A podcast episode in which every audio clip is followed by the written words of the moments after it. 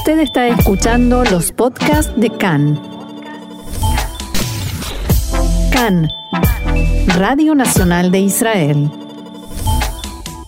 Hoy lunes 4 de abril, 3 del mes de Nisan, estos son nuestros titulares. Disturbios y arrestos sigue la tensión por Ramadán en todo el país. A 40 días de la invasión rusa a Ucrania, la masacre de Bucha genera conmoción y condena internacional. Los ministros de Exteriores y Defensa de Israel se unen a las expresiones de repudio por la matanza de civiles en Ucrania.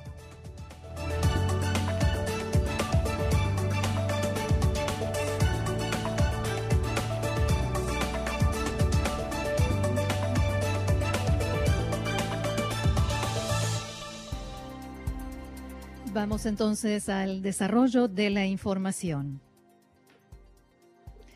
Choques entre la policía y jóvenes palestinos de Jerusalén Este anoche en la puerta de Damasco, en la ciudad vieja. Una vez terminado el servicio religioso musulmán de la noche, palestinos lanzaron botellas incendiarias contra los, los policías apostados en la puerta de Damasco. Se produjo una escalada de violencia que incluyó lanzamiento de piedras, barras de hierro, fuegos artificiales utilizados como armas. Durante los arrestos, los jóvenes atacaron a los policías, uno de ellos resultó levemente herido. La policía intentó en un principio dispersar a los manifestantes sin utilizar medios especiales y solamente cuando la violencia aumentó decidieron usar bombas de, estruendo. La Media Luna Roja informó de cuatro heridos que fueron evacuados para darles atención médica. En total fueron arrestados 10 palestinos sospechosos de provocar y efectuar disturbios y es posible que hoy se produzcan más arrestos según información que proporcionen las cámaras de seguridad instaladas en el lugar.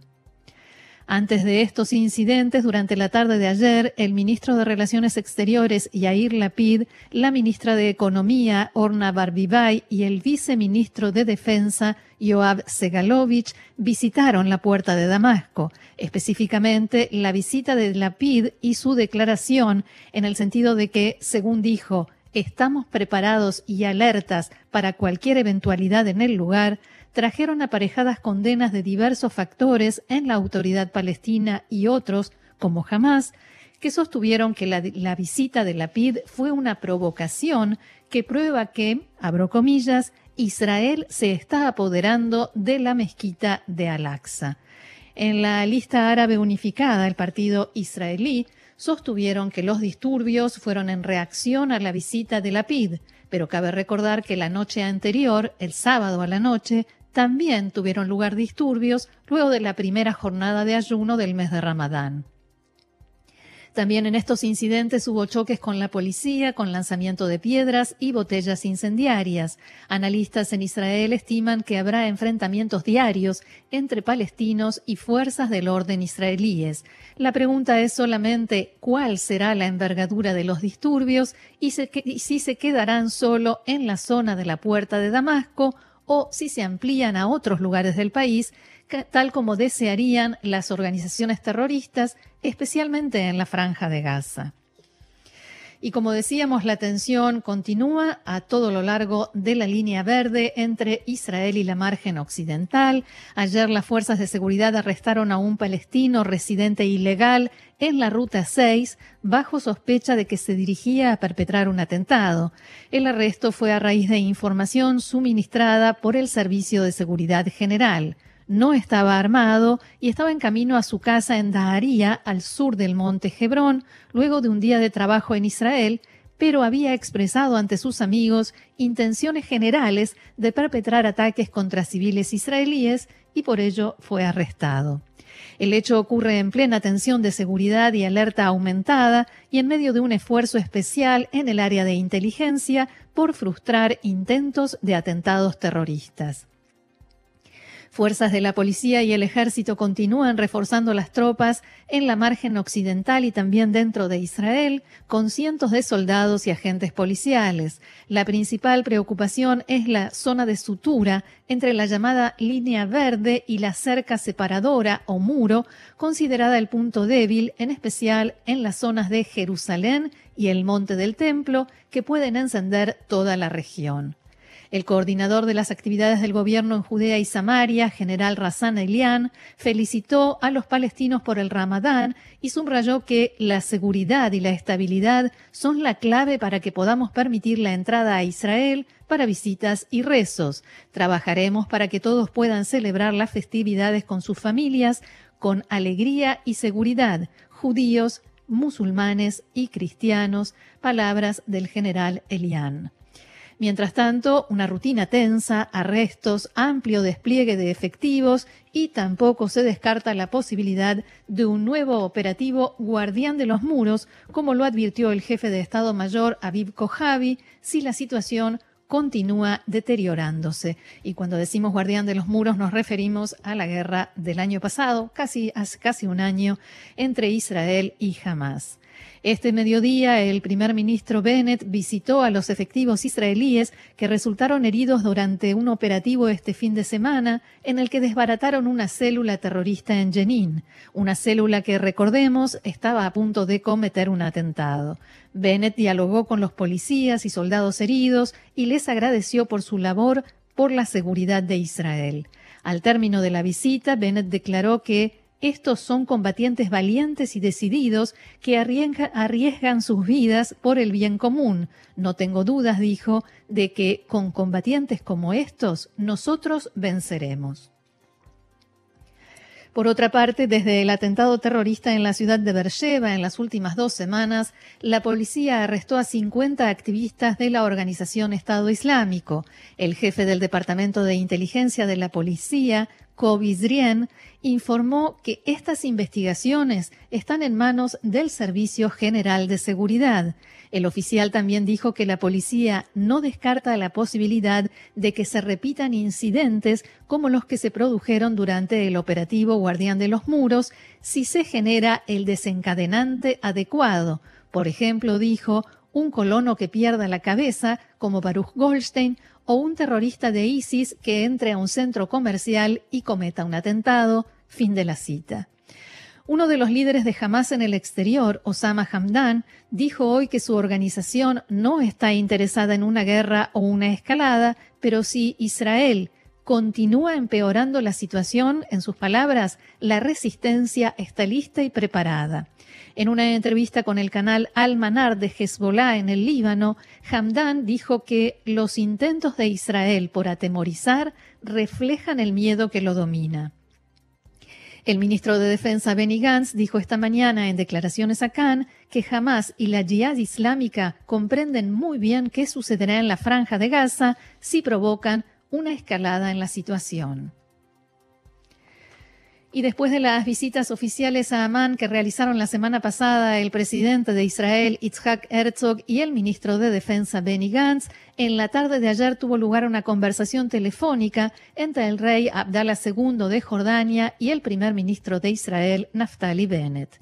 Se trata de la primera conversación entre ambos que se da a conocer públicamente después de un encuentro que trató de mantenerse en secreto hace algunas semanas. El objetivo, tratar de frenar la escalada de violencia.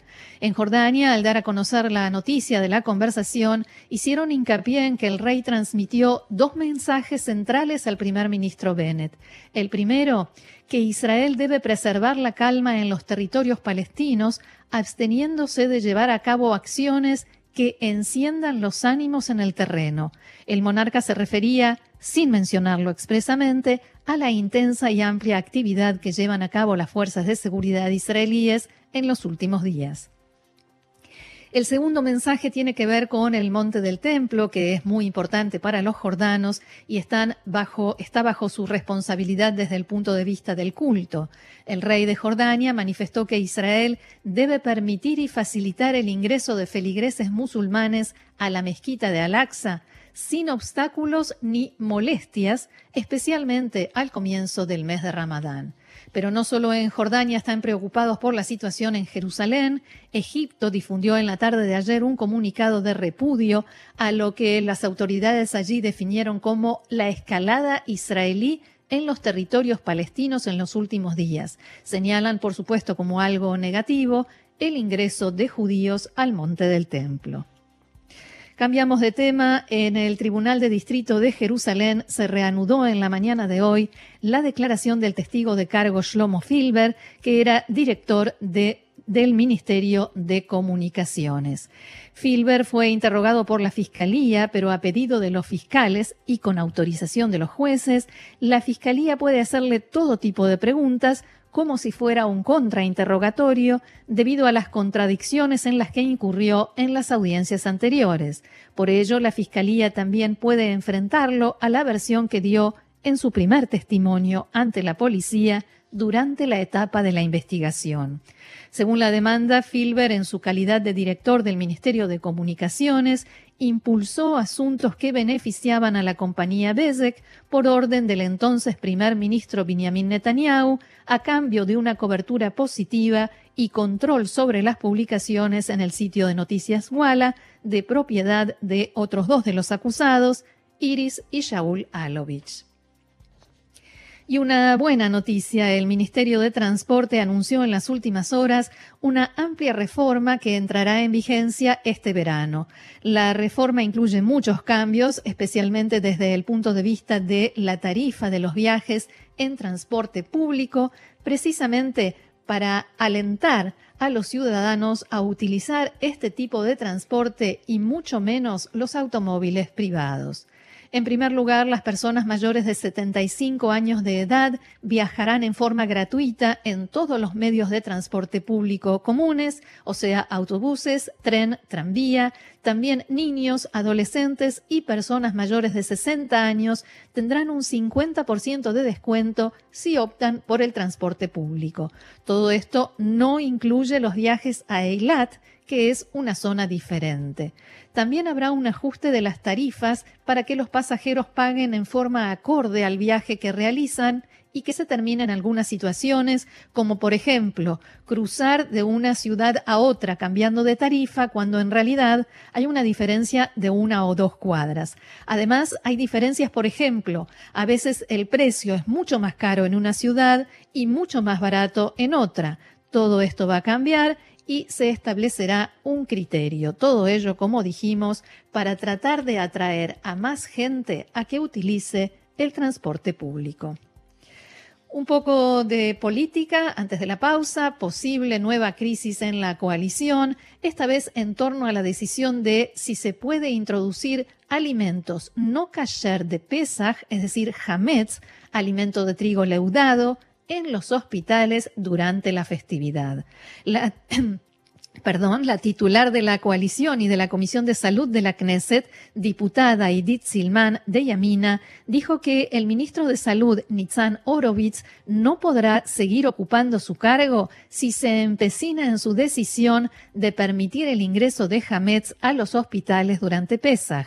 Abro comillas, todo el país está sacudido y el ministro de Salud no tiene mejor cosa que hacer que ocuparse de los estandartes del pueblo judío, dijo Silman y agregó, el carácter del Estado de Israel es tradicional judío. Los hospitales son un lugar que es todo compañerismo, consideración al otro y unión, y no esperamos que el ministro destruya eso.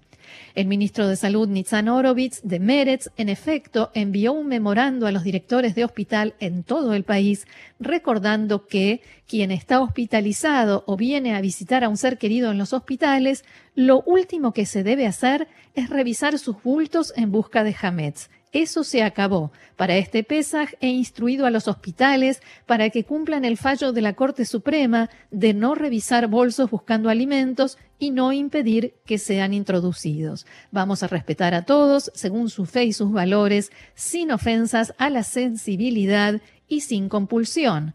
Silman, como está dicho, atacó estas declaraciones de Horowitz, dijo que estaba ofendiendo a la coalición y al 70% de la población en Israel y amenazó con desmantelar la, coalición. Dijo, se ha cruzado una línea roja y declaro que en mi turno ello no ocurrirá. No podremos tomar parte en una realidad semejante.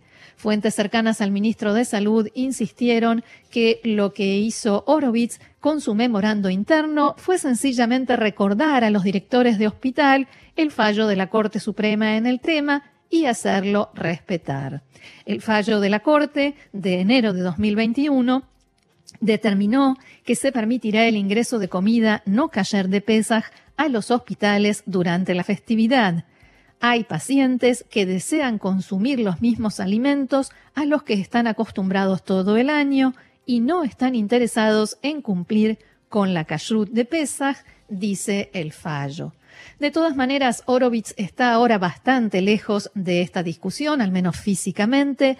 En la tarde de ayer, el ministro de Salud partió hacia Ucrania para visitar el hospital de campaña que ha instalado Israel en el lugar devastado por la guerra. En un video publicado en redes sociales antes del viaje, Horowitz expresó esta es la primera visita de un ministro israelí a Ucrania desde que Rusia la invadió el 24 de febrero y sin duda es una expresión de nuestro compromiso de ayudar a la nación ucraniana en su momento de necesidad.